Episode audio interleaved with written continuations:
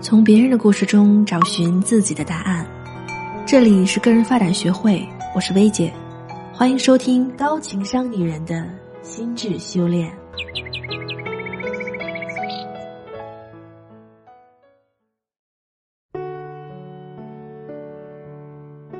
你好，我是薇姐。不知道要找什么样的工作，大概是做职业咨询师这些年被问到的最多的问题之一了。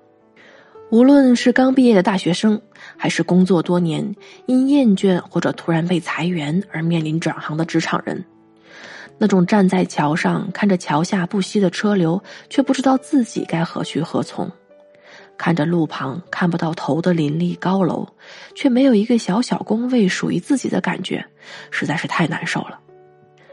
但这个时代却偏偏是个始终在震荡的时代。一个瞬息万变、充满不确定性的时代，大一学的东西，大四可能就过时了。令人头秃也令人羡慕的大厂工作，过了三十五岁，就对经验丰富的自己换了副面孔，突然也不再友善了。家里的老人不明白为什么我们总是折腾，为啥不找个安安稳稳的正经工作？他们不知道，也理解不了的是。那种能舒舒服服端一辈子的铁饭碗，在这个时代几乎已经绝种了。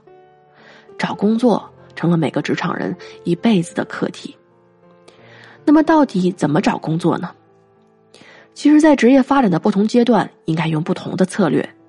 给大家分享一个薇姐自创的三个基于求职法。首先，小白阶段一定要基于有什么，也就是自己最有积累的部分来找工作。在主要是熟悉职场规则、积累底层通用能力的小白阶段，你在做什么其实并不是最重要的，最重要的是能接触到什么样的资源和格局。进大厂跟住厉害的人，在这个阶段都是更聪明的选择，因为你可以学到更成熟的经验以及更高维的智慧。那么在这个时候，能让你够得上更大平台和更优秀的人的是什么呢？就是你已经有的东西，比如你上大学的时候，本科、研究生学了六年法律，那么同样是进公司投法务岗和财务岗，哪个能让你进到更大的平台呢？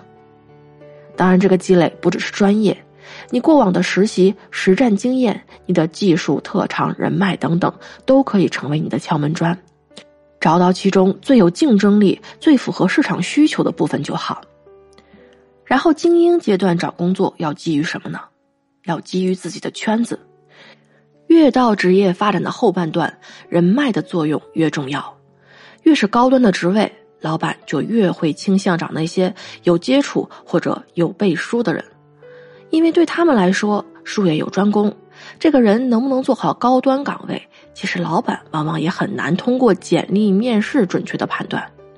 但越是高端的岗位，对老板来说风险和成本却是越大的，所以他更相信推荐。自己圈子里有熟的最好，没有的话，信得过人的内推也是好的。不行的话，就找靠谱的猎头。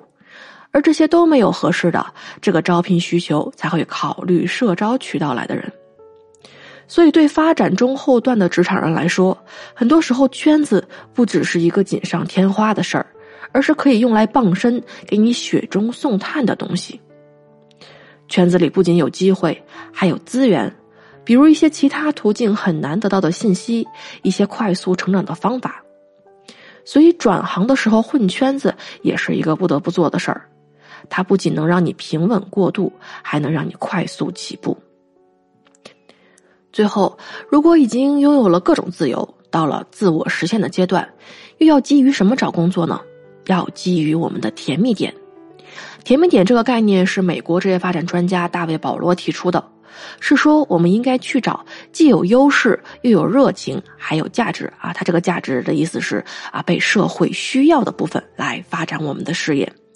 首先，这种方法最适合的就是自我实现阶段，小白阶段我们可能对三个维度都很难很好的判断。甚至连优势和热情也都还没找到，没建立起来。而精英阶段呢，其实甜蜜点已经可以作为一个很好的参考了。但精英阶段往往也是我们各方面压力最大的阶段。虽然我们可以按照甜蜜点来探索，但很多时候还是不得不要向客观压力，比如房子、车子、孩子低头，选择那些更偏重社会需求的选项。而自我实现阶段，如果用甜蜜点，那就太合适了。另外，甜蜜点的每个部分啊，也就是我们说的优势、热情、价值，怎么找、怎么用，都很有门道。时间不够了，我就不在这里展开说了。大家感兴趣的话，可以和咱们的辅导师要我之前直播的回看来看。他的微信是“个人发展”这四个字的全拼小写加零零八，也就是“个人发展零零八”。让专业的人做专业的事儿，帮你突破困境，成为最好的自己。好了，今天这期节目就到这里了。大家可以在节目下方留言评论，说一说自己听完这期节目的心得和感受。另外，大家还可以关注我们的微信公众号“个人发展精英会”。现在关注回复零零一，还可以免费领取刘 Sir 的电子书《超级思维》哦。我是薇姐，在个人发展精英会，我们一起成长，不断精进。